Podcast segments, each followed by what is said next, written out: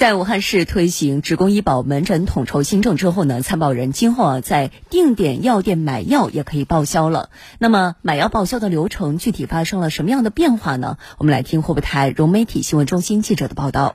阿姨，这个药是二十五块钱一盒，然后跟您报销了十七。在武昌首义路的这家药店，记者看到。药店的结算系统已经和湖北省医保系统联通，结算时可以自动显示购买者的门诊记录和购药记录，自动计算是否达到门诊报销的起付线。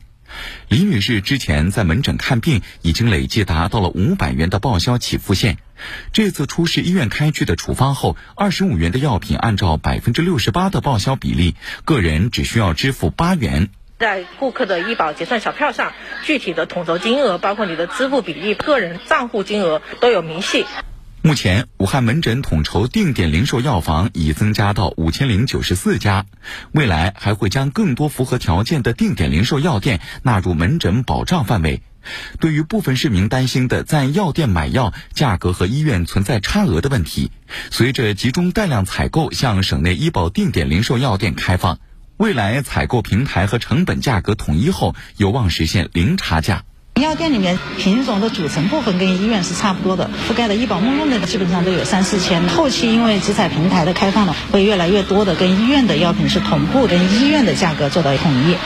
为方便大家开具处方，武汉市将定点医疗机构从五百四十四家增加到六百八十二家，每个定点医疗机构都设有便民门诊，可免挂号费开具处方。